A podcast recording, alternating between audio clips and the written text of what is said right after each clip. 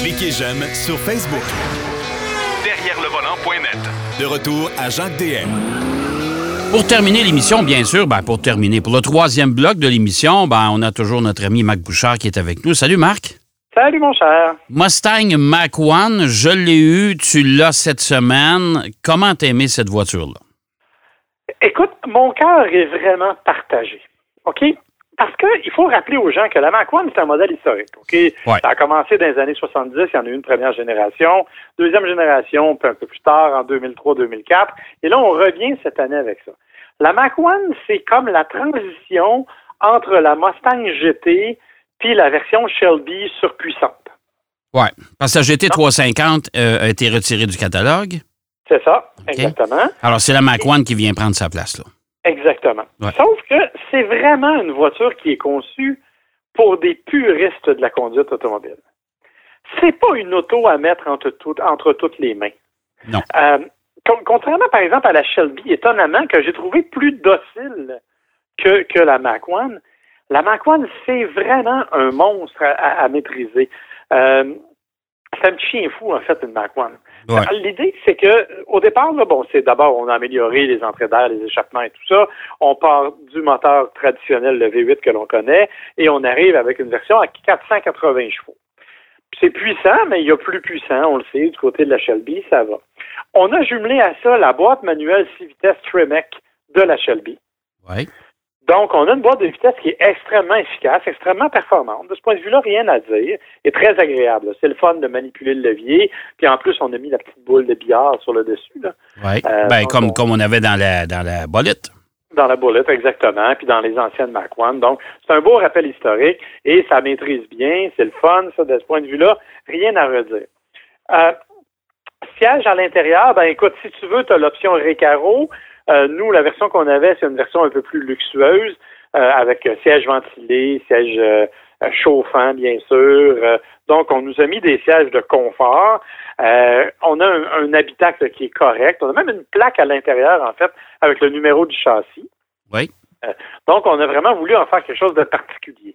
Pour ton information, sache que si tu as envie d'avoir une voiture qui est davantage une bête de course qu'une bête de route, tu peux payer 300 dollars de plus et faire retirer les banquettes arrière. Bon. Euh, euh, à ce moment-là, ben, on, s'organise pour que ça soit bien fini et c'est plus léger, évidemment. Et c'est là tout l'intérêt de la Mac One. C'est qu'on a voulu en faire une voiture que l'on peut utiliser sur la route sans trop de difficultés, puis l'amener sur la, euh, la piste aussi avec des suspensions magnétiques, avec une direction qui est précise. Euh, donc, tout ça, ça va. Le gros problème, c'est qu'on a mis là-dessus aussi des pneus Pirelli P- P0 305 de large, ce qui fait qu'à toutes les fois que tu frappes un cheveu sur la route, tu as l'impression que ta c'est- voiture le touche puis elle, elle se déplace. Ouais, mais je veux pas te contredire, mais c'est pas des Michelin pilotes qu'il y a dessus?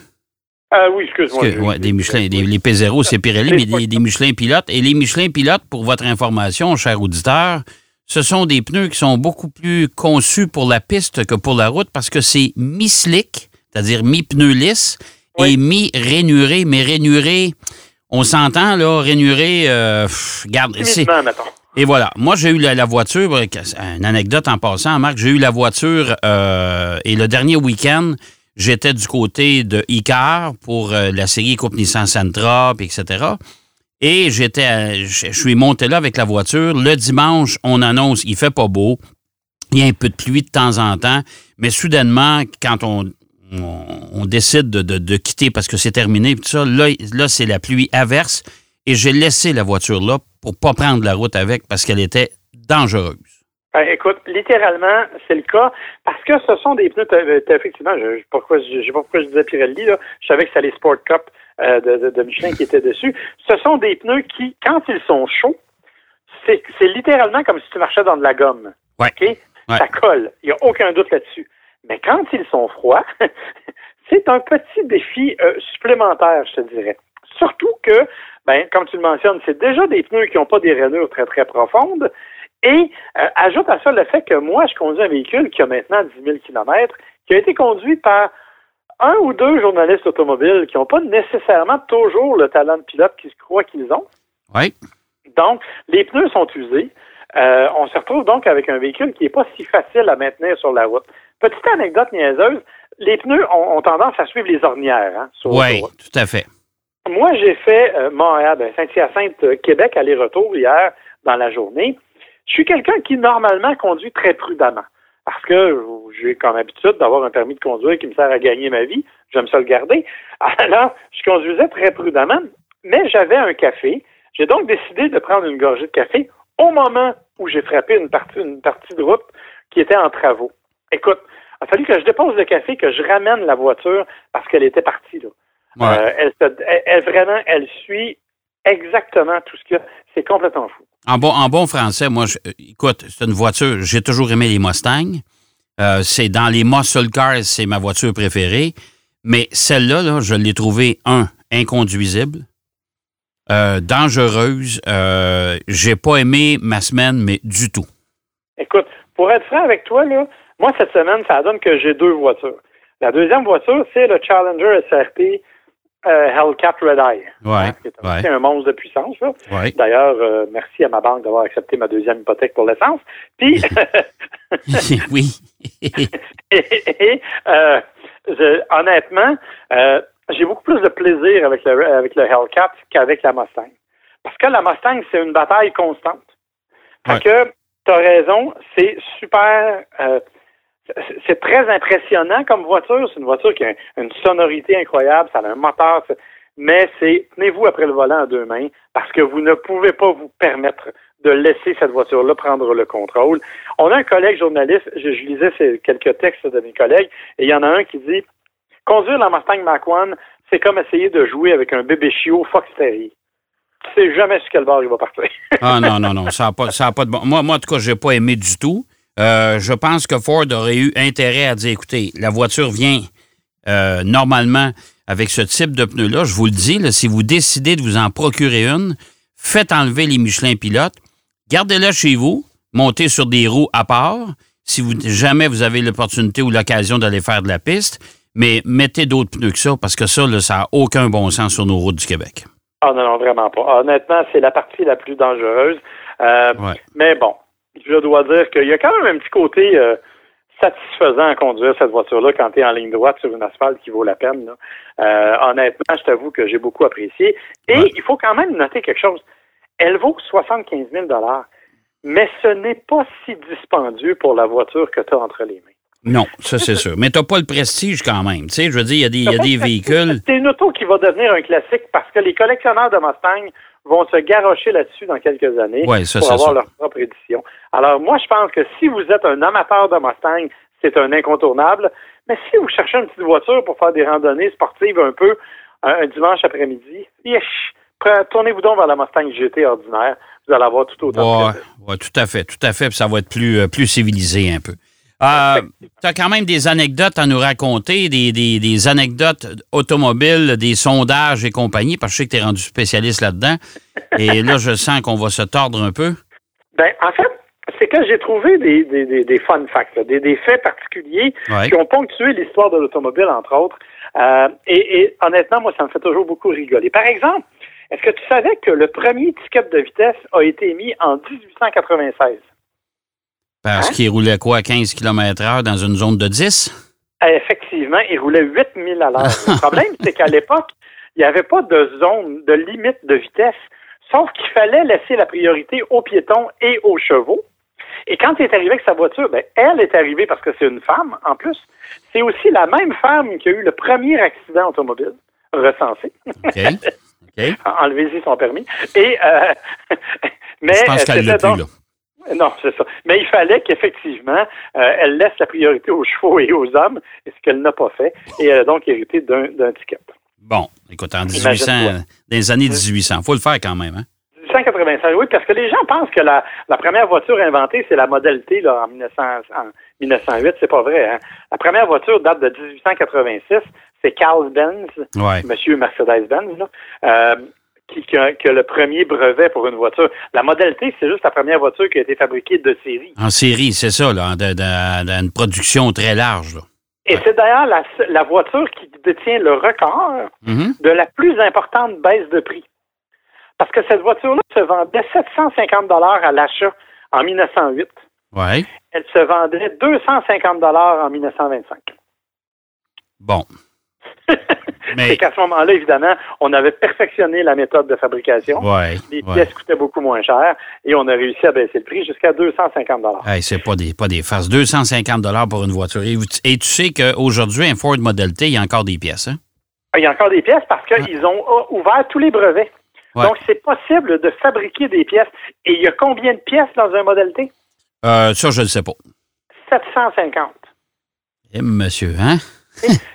Combien, et ça fait partie de mes questions du matin, combien y a-t-il de pièces dans une voiture moderne? Ah, ça, je ne sais pas. Écoute, tu dois en avoir 5500. 30 000. 30 000. Mon Dieu. Ben, si c'est sûr que si on ajoute toutes les, les pièces composantes électroniques, les, euh, les, les, euh, les fameux sensors qu'on appelle, là, euh, ouais, ça, fait, ça fait grimper le nom pas mal. Exactement. Ouais. Euh, en parlant d'équipements électroniques comme ça, tu connais le régulateur de vitesse. Bien sûr. Bon, est-ce que le régulateur de vitesse a été inventé en 1948 par un monsieur Ralph Teeter? OK. La particularité de monsieur Teeter, Ouais. c'est qu'il était aveugle. Il a inventé un ré- régulateur de vitesse, il était aveugle. ouais, c'est que monsieur Teeter avait un avocat Ouais. qui avait la fâcheuse habitude de rentrer dans le derrière des voitures qui suivaient sur l'autoroute. Et comme après que, lui, ça, que ça lui soit arrivé quatre ou cinq fois, Ouais. M. Teeter a décidé de l'aider et il a, euh, de- il a donc inventé le régulateur de vitesse. Bon, écoute, euh, comment il a inventé ça?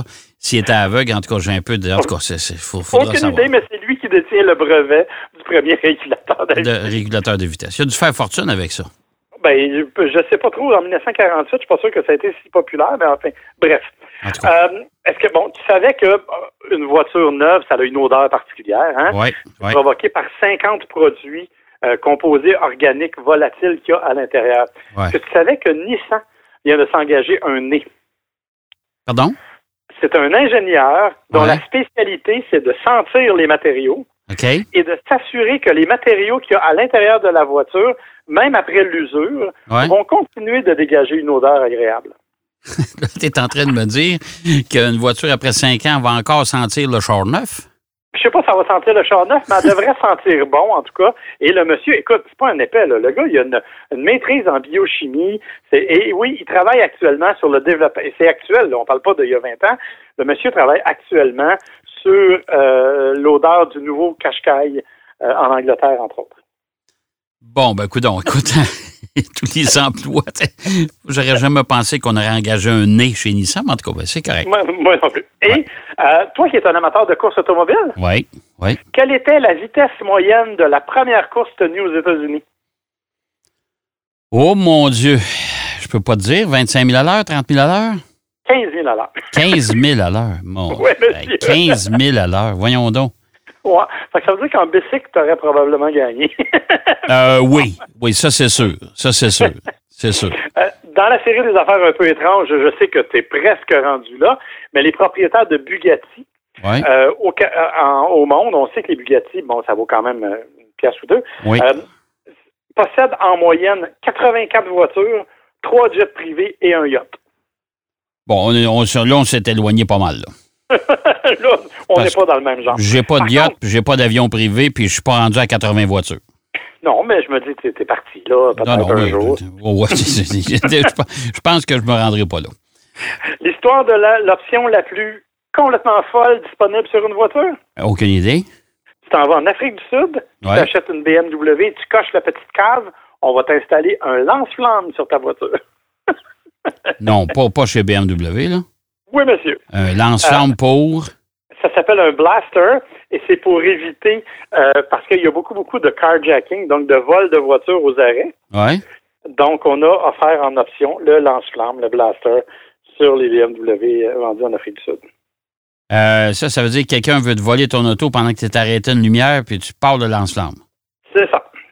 Tu fais un barbecue on the spot. Barbecue. ça n'a pas de bon sens. OK, oui?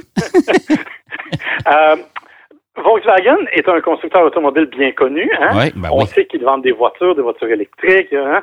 Est-ce que tu savais qu'en 2015, quel est le produit en fait le plus vendu par Volkswagen en 2015? Ah ben là, tu, là je, je te perds. Je sais pas. Des saucisses au curry. Volkswagen vend de la saucisse. Oui, monsieur. Alors, c'était effectivement des vraies saucisses en plus. Euh, y en, ont, en 2015, ils ont vendu plus de, des, des Currywurst Sausage qui ont vendu d'auto, toutes euh, marques confondues, tout modèle confondu. Qu'est-ce qui pousse un constructeur automobile à se lancer dans la saucisse? Ça, mon ami, c'est le genre de choses avec lequel, malheureusement, je ne peux pas te on, on, on, sait d'ores et déjà, tu sais, comme Ford, euh, tu te souviens de Philco, qui Oui. fabriquait des télés, ça appartenait à Ford. Euh, on Oui, sait oui. que Ford a déjà été propriétaire de Purolator aussi. Ah Oui, Mais- tu sais, moi, cette semaine, regarde, j'ai essayé de... de, de je- je- je- j'ai testé une trottinette électrique. Bon, ça c'est fait par Mankey, là, mais tout le design appartient à Porsche. C'est Porsche qui l'a fait, tu sais. Ah. On sait que les manufacturiers mettent à profit leur, leur ingénierie pour être capable de faire ça, mais je t'avoue que la saucisse, je l'avais pas vu venir. Non, la saucisse, euh, moi non plus. Là, là, se lancer dans la bouffe, là, non. Ça, ça, euh, moi non plus, je ne l'ai pas vu venir. Et euh, toi qui aimes particulièrement les courses automobiles, encore une fois, Ouais. tu sauras quel est le, le- le temps le moins long pour remplacer un moteur de, de voiture? Ah, ça, écoute, pff, je- non, ça, je ne sais pas. Je ne sais pas. 42 secondes. Ça a été fait par les euh, Royal Marines de Royaume-Uni qui ont fait ça dans une Ford Escort. 42 secondes pour changer le moteur. Ouais, monsieur. Bon, ben ça, c'est meilleur que moi, ça, je peux te dire ça. Mon cher Marc, c'est toujours bien intéressant. Merci encore une fois. On se reparle avec plaisir la semaine prochaine. On se parle de boulettes de steak haché la semaine prochaine. On parlait de saucisses cette semaine. On va aller du côté des hamburgers. Merci, mon cher. Bonne semaine. Bye bye, bonne semaine. Toujours des histoires bien, euh, bien, bien, euh, bien garnies, n'est-ce pas, de notre ami Marc Bouchard. Euh, Volkswagen dans le saucisse, je ne le savais vraiment pas. Euh, voilà, c'est ce qui complète notre émission pour cette semaine. J'espère que vous avez aimé, que vous avez apprécié. Je vous souhaite bien sûr une autre belle semaine à venir. Surtout, soyez prudents sur nos routes. Et en attendant, ben, je vous invite, comme à l'habitude, à une autre émission derrière le volant la semaine prochaine. Salut. Derrière le volant.